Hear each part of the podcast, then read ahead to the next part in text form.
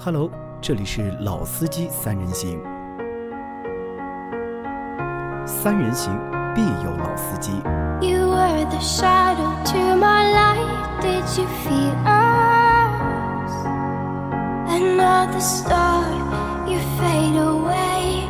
Afraid our aim is out. Hello，大家好，欢迎收听《老司机三人行》，我是杨磊。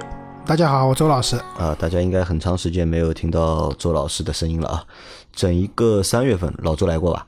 三月份，今天不就三月份吗？整一个三月，现在已经是二十九号了嘛，是吧？三月要结束了嘛没？有来过，因为三月一号开始上班了嘛。啊，那赶在就是三月的尾巴，对吧？最后的三天时间里面，对吧？老周来参加一次我们的节目，来冒个泡。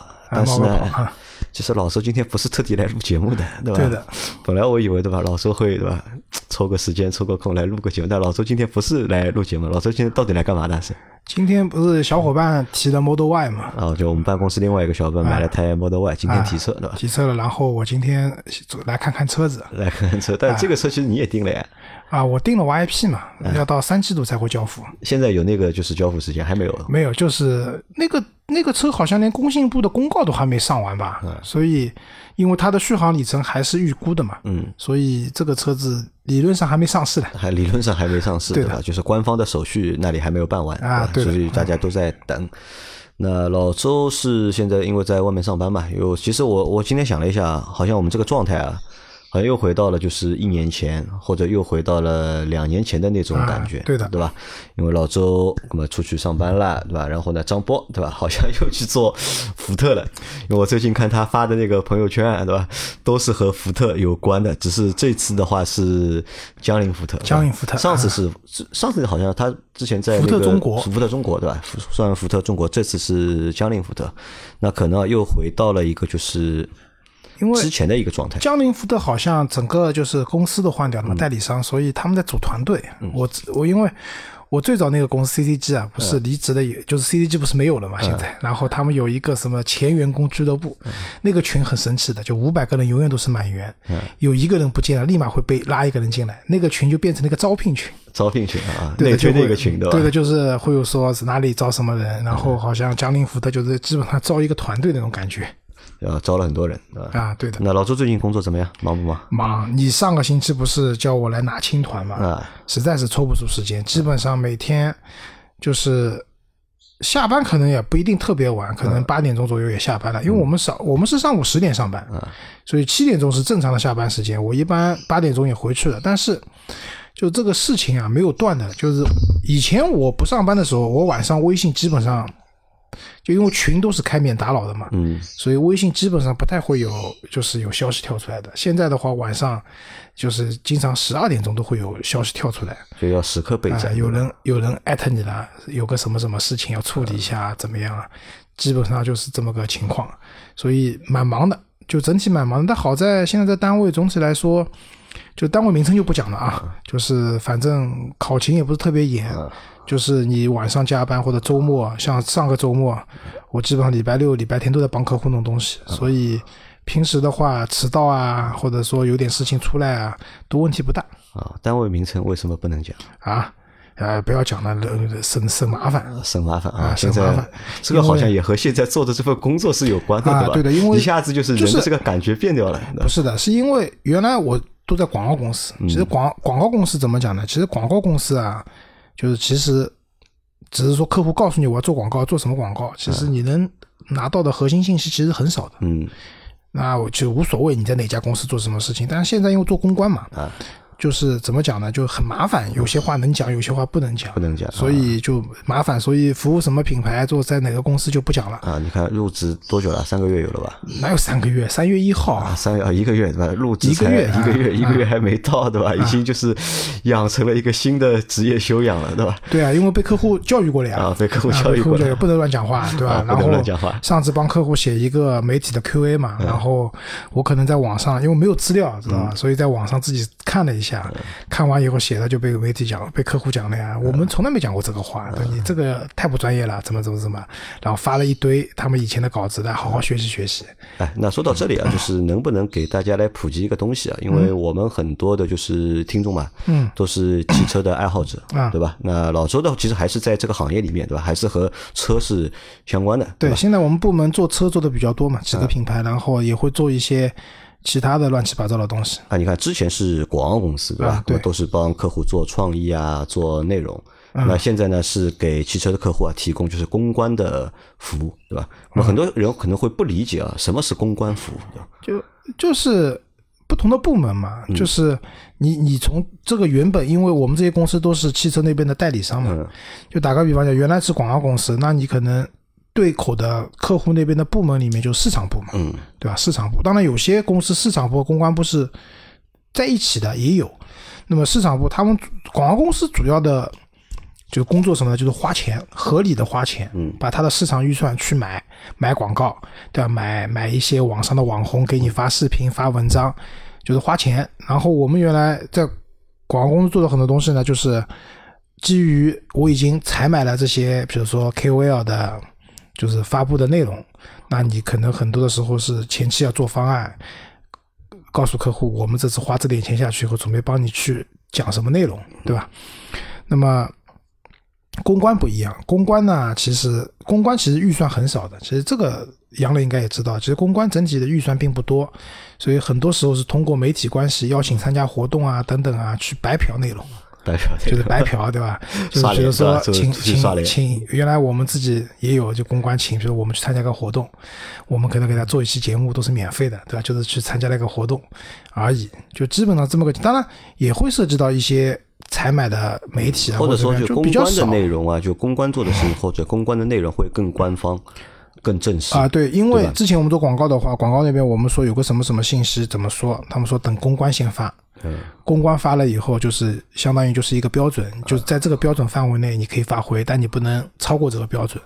对，就是我我前两天也在思考嘛，其实我更觉得就公关像什么？公关像保姆，事无巨细，就是可能小到那个一个很小的事情，比如说呃这个企业的领导要发言要讲一句话，哪怕就是一句话，对吧？就是去参加个活动，可能开场讲了两句话，欢迎各位媒体老师，对吧？到来，我们怎么样怎么样，你也帮他写好。当然，其实一些比较水平高的领导，其实根本就不看我们的稿子，甚至他们很反感我们给他写稿子。但是服务是有的，对吧？然后到企业的大的新闻稿，最近有个什么大事情啊，等等。然后还有就很多，之前我们遇到，比如说我们去采访一个车企的领导，你要先提问题，对吧？问题提过去以后，其实不是领导看着你这份问题回答的，是公关写好的。先写好这个回答的内容啊、写好回答内容，那领导可能有些领导可能就是看过以后，他会嗯用自己的方式表述出来；有些领导可能就直接念一遍，也有可能，对吧？就是事无巨细都要管，然后这叫像保姆，然后广告公司像什么呢？我觉得像管家，就是帮你管理一下你手上的这些资源、这些钱，对吧？然后我帮你在哪边去花掉，花的比较有性价比，对，不光是采买软广、采买硬广也好，都是一样的，所以那你看这个是区别，我觉得。在你工作的前十年，对吧？都是在广告公司嘛，对吧？对的做的事情相对来说是开放一点，对吧？啊对的是要靠创意的嘛，要动脑筋嘛，对吧？对要开脑洞。但现在其实你看做公关的话，相对来说约束啊会比较多一点。啊，是的，那在这个就是工作上，你会觉得有不适应吗？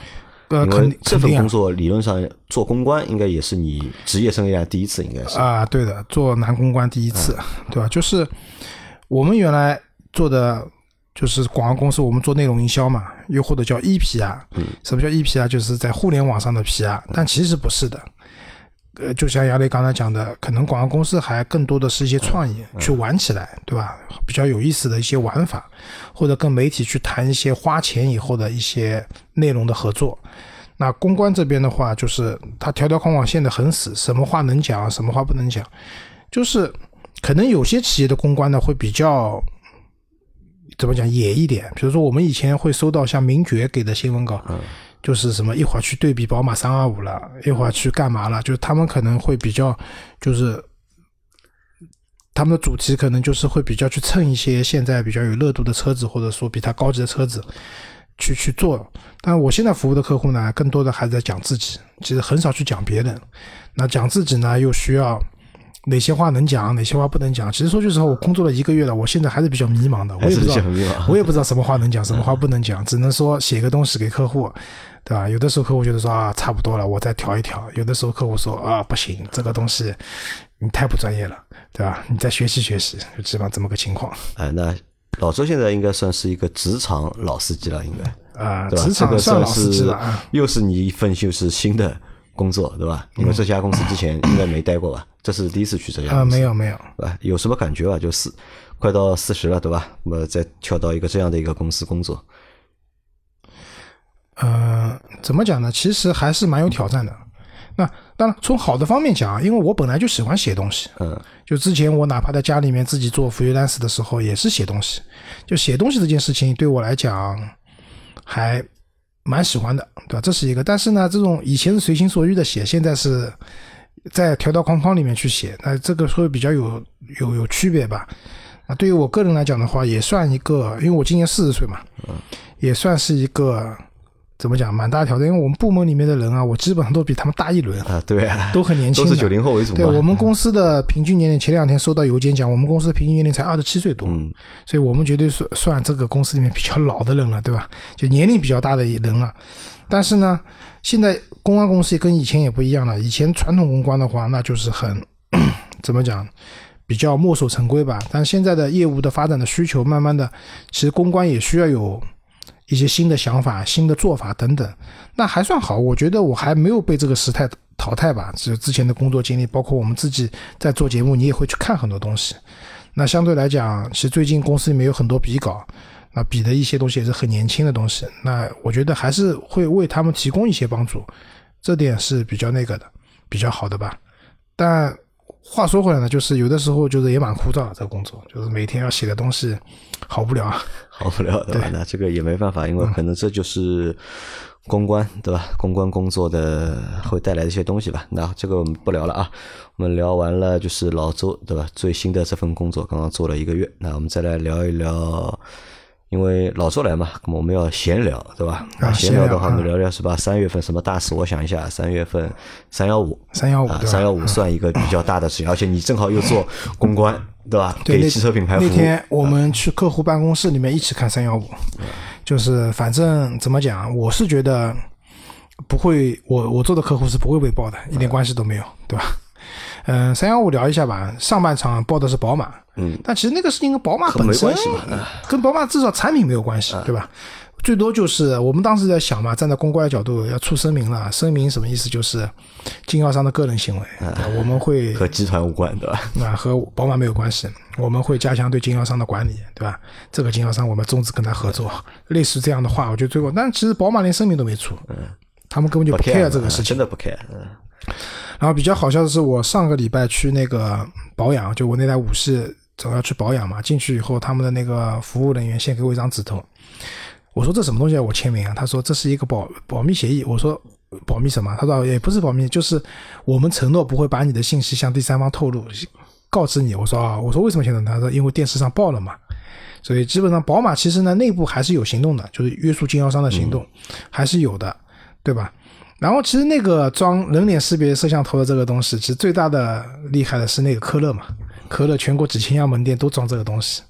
呃，怎么讲呢？我觉得就是，其实会收集人脸，会收集人脸的这个信息的，其实远不止这些，对吧？其实你去很多地方都有可能会被收集到。当然，站在个人的安全的角度来讲，当然人脸被收集的肯定是怎么讲，不是一件好事情。但现在这个时代又很难被避免。啊，其实现在算一个就是透明的，就是时代，对吧？你啊对的很难去把我们自己的隐私啊，或者是个人信息啊，你要藏，其实说实话，我觉得是比较难藏的。啊，对的，因为其实人脸识别摄像头并不是什么高科技的东西，你看那个里面也讲了，买买就几百块钱，对吧？没有什么太大的东西的，反正怎么讲呢？嗯、我觉得总体来讲，这个报的杀伤力还不是特别大，不是太大对汽车来讲不是特别大啊，。其实今年的三幺五，包括其实近两年的三幺五，杀伤力啊、都不算不算特别大对吧？对，然后讲讲宝马这个事情过了以后呢，然后下半场，然后因为一开始是有简介的嘛，就知道是宝马、福特加那个英菲尼迪嘛，然后。之前呼声很高的是要说包特斯拉，特斯拉因为特斯拉好多刹车失灵的事情，对吧？那首先一个观点是说，我觉得特斯拉所有的刹车失灵啊，基本上都是单踏板模式惹的祸。嗯，就是很多人不习惯这个模式以后，就应该去踩刹车的时候踩了踏板，然后电动车嘛加速又比较猛，然后就撞的比较厉害，对吧？那但是呢，先问一下，因为老周订了一台 Model Y，对吧？嗯。然后你是怎么看待这个问题的？因为网上其实报的很多嘛，对吧？我觉得刹车失灵，你相信是刹车失灵还是误操作？误操作呀，这不用不用相信，就是误操作呀，就是误操作，很简单。因为前两天不是有一个，一个是海南那边的车子，不是先点刹两下，嗯，然后再踩死车子停不下来撞了嘛？嗯，怎么讲？我觉得就是网上很多分析，就讲它的。iBoost 系统，还有它的什么什么这样的系统那样的系统，因为能量回收达不到等级以后，它不工作啊等等。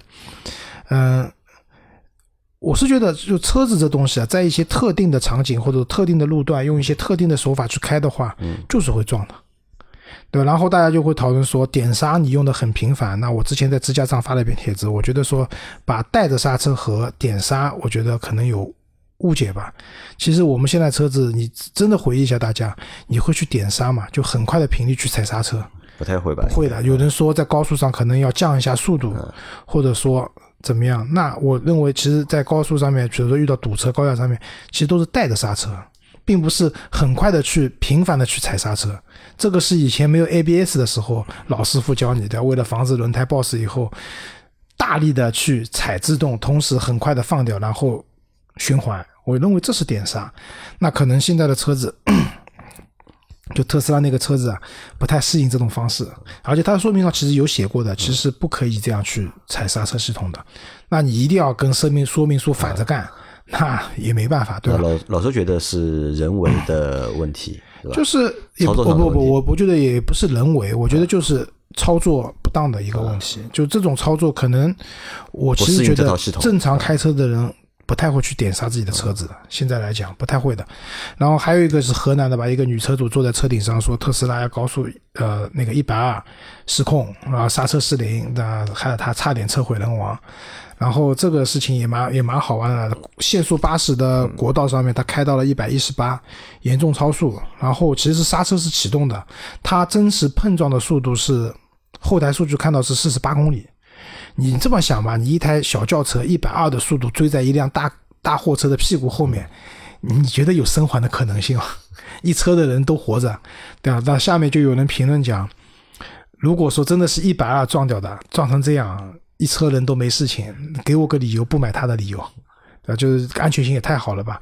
那我觉得这些问题啊，都产生什么？就是在传统汽车上面，大家因为开车，其实车祸每天都有，嗯。对吧？但很少人会去挑战说帕萨特这个车刹车失灵了，对吧？所以我撞了。为什么？因为传统汽车是相对来说一个成熟的一一套逻辑在那边，大家出了事故以后只能认栽，对吧？我自己没开好或者怎么样。但新能源车呢，它网上的环境就很差。其实不光特斯拉，可能其他的品牌，小鹏啊、蔚来啊、理想啊等等，他们的面对的网络环境是很差的。就大家对这个东西新生事物就是抱有一个怀疑的态度的。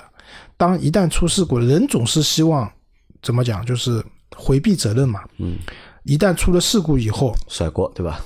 我总要甩个锅，对吧？这不是我的问题，就是你这个车的问题。用用户把锅对吧？甩给产品对吧？产品把锅对吧？再甩给甩给其他的地方。啊，对的，就是因为有这种舆论在那边，就是特斯拉。对吧？就是刹车会失灵的，所以我这次撞了，一定也是刹车失灵带造成的后果。然后特斯拉又不太愿意公布它的后台数据，那么更加有理由讲啊，那就是你的问题了，对吧？然后包括 Model Y 的共振的问题，网上铺天盖地的就是讲它的共振，就是这个震的已经就是有人已经发了自己去医院看病的病例了，医生说你这个车再开两个礼拜你就聋了。但真的提车的人有几个人震的？有共振，我相信有。其实共振不是特斯拉 Model Y 特有的，沃尔沃的车也会有，对吧？我的 Smart 震的厉害了，我跟你讲，我每天开完车晚上到家耳朵都是嗡嗡的，那就是 NVH 做的不好嘛。但是就我是讲这种新能源车啊，一旦有些问题，哪怕这问题并不严重，容易被放大，在网上就会被无限放大，变成了一个谋财害命的东西了。那这个东西只能说大家自己去判断了。那么刚才回到刚才那个话，为什么我定 Model Y？上次就是年就是四年前吧，我们做过一期节目，也是闲聊嘛。我说我要换 Model Y，然后下面的评论那个那个叫什么，就讲觉得我这个用五系换 Model Y 是消费降级啊，或者怎么样？那我倒不觉不觉得这么回事情。那一个是我的五系的卖掉，可能去换一辆 YP 就价格差不多，我自己也不用贴钱。那我站在虽然说电动车不保值，但是你想我的车已经开了三年了嘛，那现在残值也就那么多了。嗯，再开三年的话，可和再开三年的 YP 比的话，可能残值也差不多。我站这个角度来讲，我觉得也不亏，这这波也不亏。那另外一个的话，其实还是怎么讲？就大家对汽车的这种未来的发展趋势，我是一直其实蛮早我就说，我认定未来就是一个。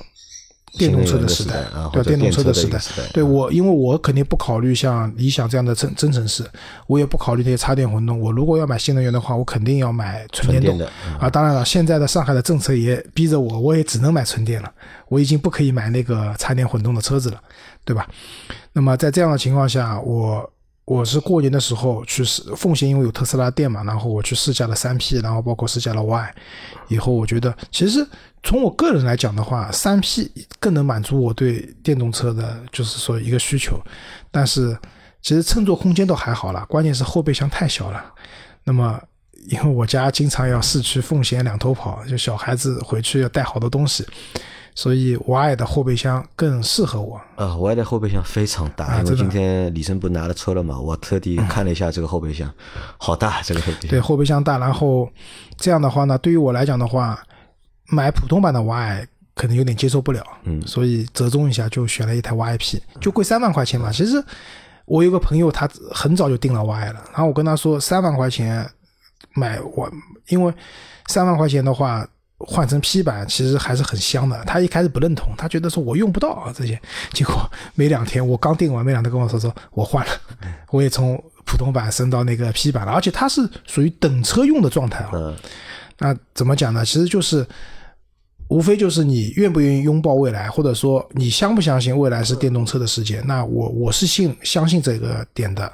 那么我可能就会比较早的去。换啊，对，因为我本来换车换的也勤嘛，我老婆也接受这个现实啊。说到这里啊，正好有个问题啊，你再可以问问你啊。昨天也不是昨天，昨天录节目，今天的节目里面，在今天的那个老秦汽油杂谈节目里面，我们收到一条问题是这样的：在上海怎么样才能够做到，对吧？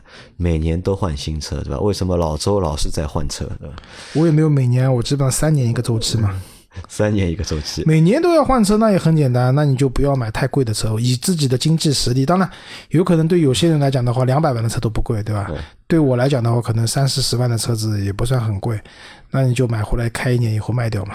车因为本身有价值的嘛，嗯，就是换那么多车，不是每次都是凭空去买的，都是有前一台车的残值加上新车的价格加起来以后，你就可以换嘛。无非就是你每年挣的钱用在旅游，用在反正现在旅游也不太好出去，对吧？用在这种娱乐上的少花点嘛，然后用在车上面的多花一点嘛。嗯，好，那这个特斯拉不聊了啊，因为特斯拉，因为老老周现在是特斯拉的准用户，对吧？所以从老周嘴里呢，就是我们很难套出对吧？大家想听的内容啊。那当然，我也不知道大家到底想听什么。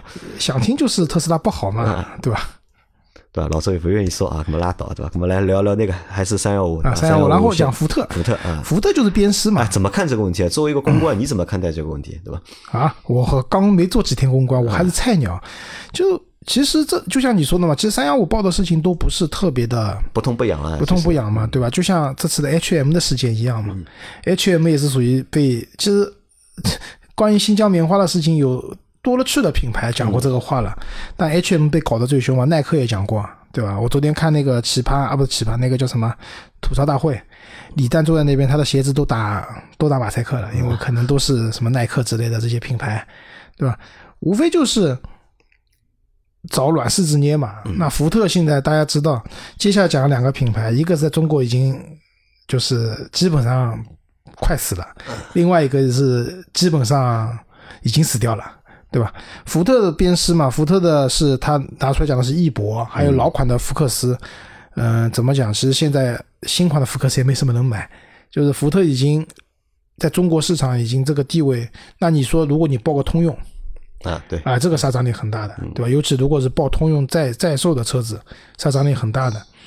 那而且福特那个事情，无非说白了就是经销商那边的这个维修不给力，对，维修不给力，因为那个漏雨的那个水直接落到了变速箱，设设计上面有缺陷，对，设计上有缺陷。那这个问题其实是很容易解决。第一个就是改变那个漏水的那个孔的位置嘛，第二个就是胶带打了密封一点嘛，就是鞭尸嘛。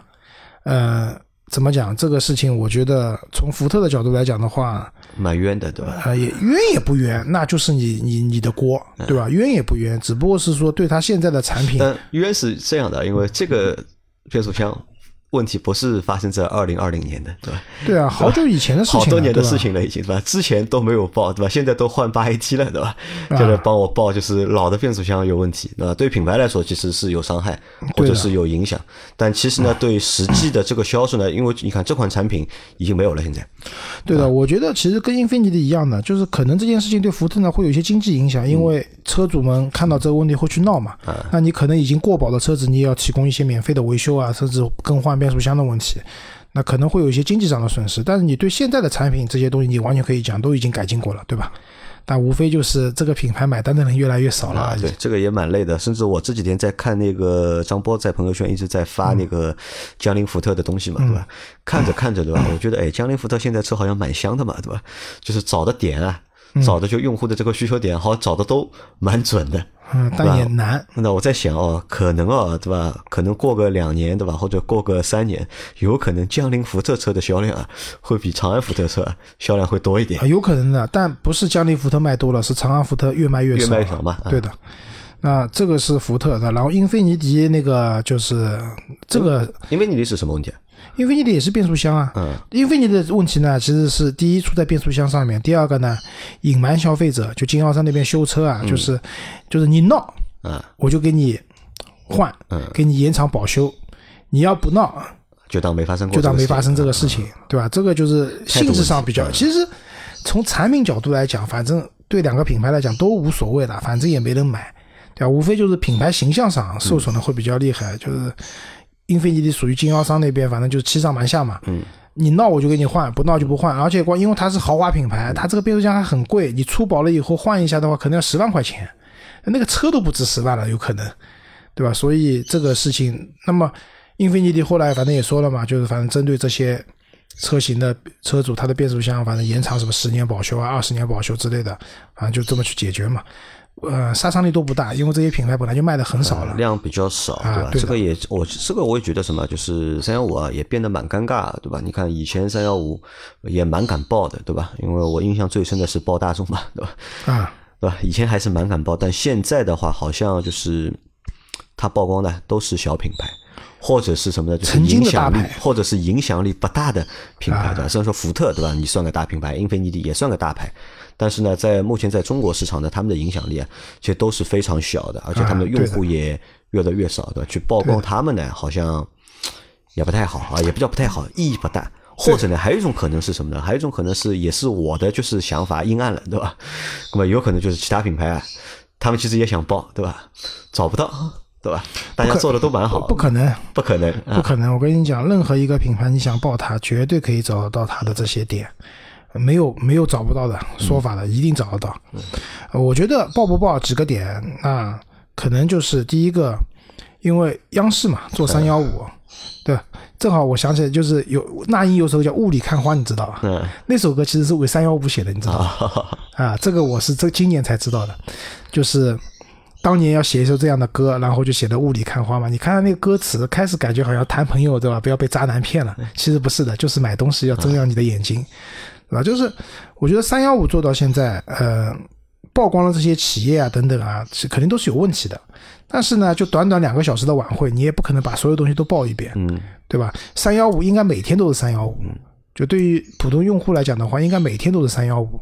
我们都需要在这样的一个环境下面，嗯就是帮大家去鉴别这些哪些东西好，哪些东西不好，对吧？坑害消费者的这些品牌就应该被爆出来，然后让它倒闭，让它怎么样？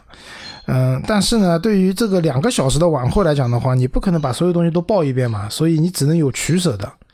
我相信这三幺五的这个内容啊，其实也不是三月份做的，做了很长时间了，对吧？最后哪些要报，哪些不报，肯定是有取舍的。这个取舍跟我觉得跟是不是投广告这件事情，我觉得没有关系，没有太大关系。但是跟大的环境和和大风向会有关系，对啊，这个是有关系的。就之前要说报特斯拉，为什么不报呢？不会报的，因为新能源汽车中国的重点发展的一个行业、一个产业，你把特斯拉报了，属于伤敌一千，对吧？自损五千，这不是自损八百，自损五千的这种概念在里面了，所以不不会报的。啊，好，那三幺五我们聊到这里啊，我们再聊个那个吧。前面说到 H M 了，对吧？啊，老师怎么看待 H M 这个事件？就是好像国外有个组织嘛，叫什么 B C I，我也不知道，就是邪教组织吧。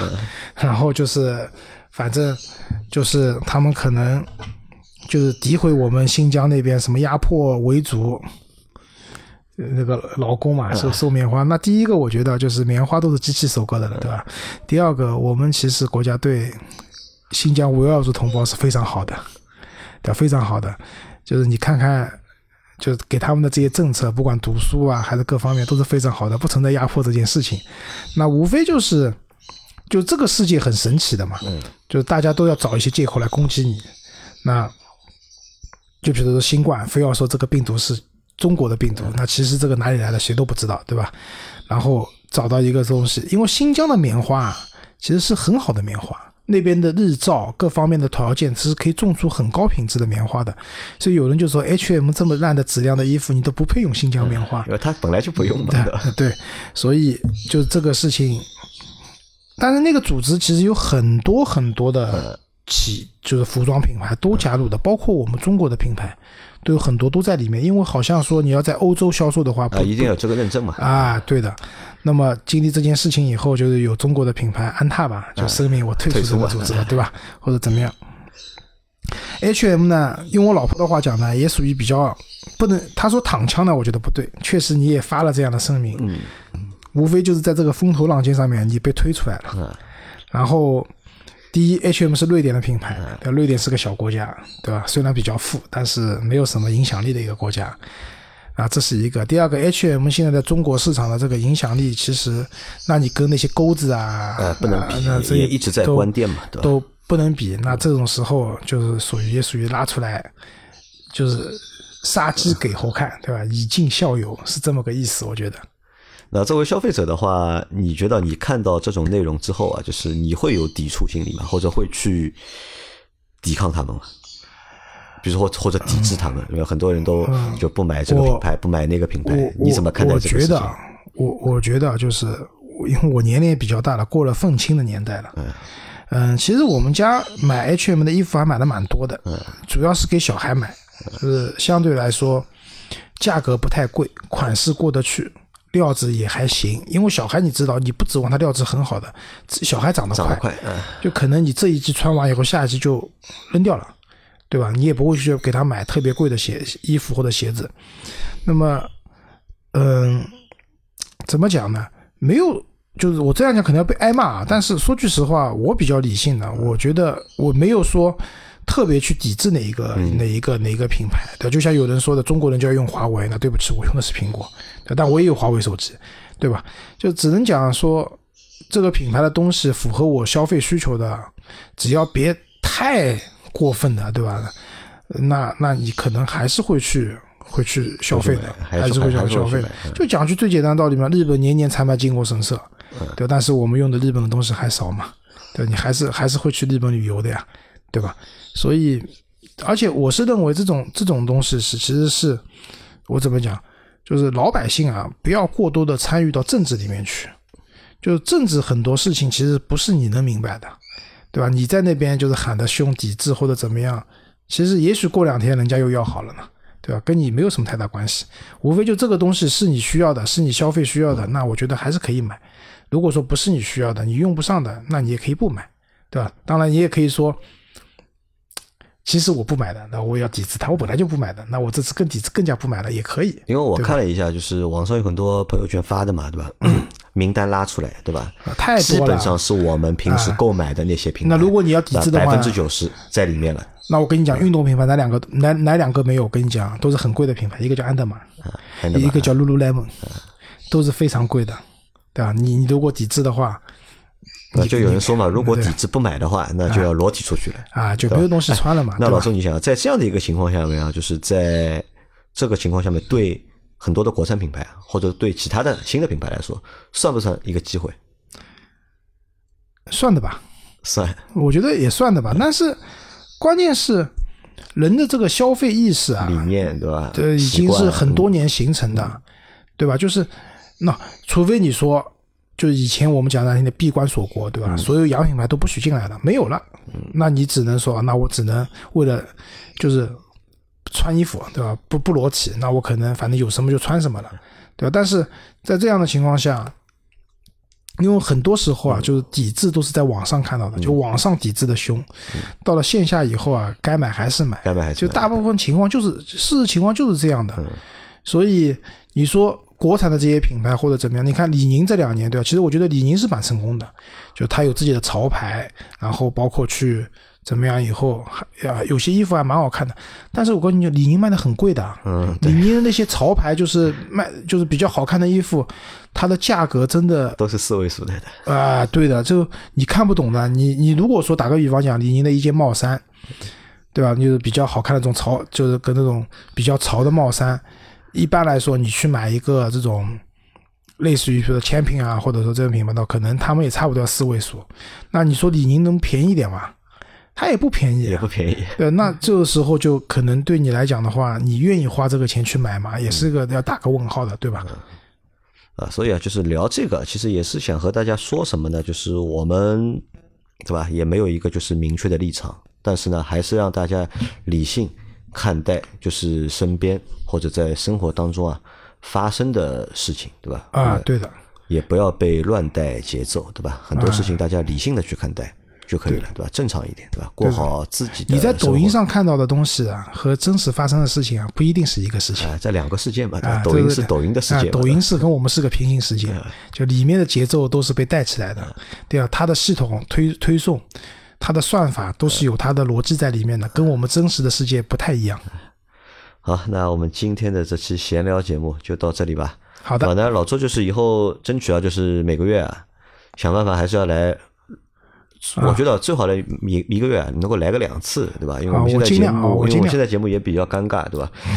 基本上是周更，对吧？基本上周更，因为？因为刚到这个单位嘛，对吧？刚到的单位嘛，也需要适应，然后手下有有四个小伙伴，然后小伙伴其实还蛮好的，就比我以前的公司遇到的那些手下的人来讲是比较，虽然年轻，但还蛮淳朴的，也蛮肯做事情的，对吧？能力好不好别在意，但可能至少主要原因还是因为年轻，对吧？啊，也也不是。那以前遇到的一些各种这种不听话的，或者说唱反调的呢，也蛮年轻的。就是我觉得至少现在的小伙伴还做事情还是比较卖力的，然后也是愿意学习的。等我把整个部门的事情理理顺，对吧？做工作做了，就是相对来说没有那么忙了，那我可能尽量过来吧。因为刚去嘛，你现在。我现在才知道，原来我们公司考勤没有那么勤，对吧？之前刚去的时候，很认真，对吧？还是很认真，对吧？所以后面尽量吧，好吧，尽量吧。等事情手上的事情理得顺一点了，然后四月份可能蛮难的，因为四月份啊又是车上展，海国际车展，又是车展，又是我服务的品牌有自己的大事件，对的，所以可能蛮难的。后面空一点的话，那争取还是会会过来的，好吧？啊，好的，那我们今天的节目就到这里啊，感谢大家的收听，我们下期再见，好，拜拜。拜拜。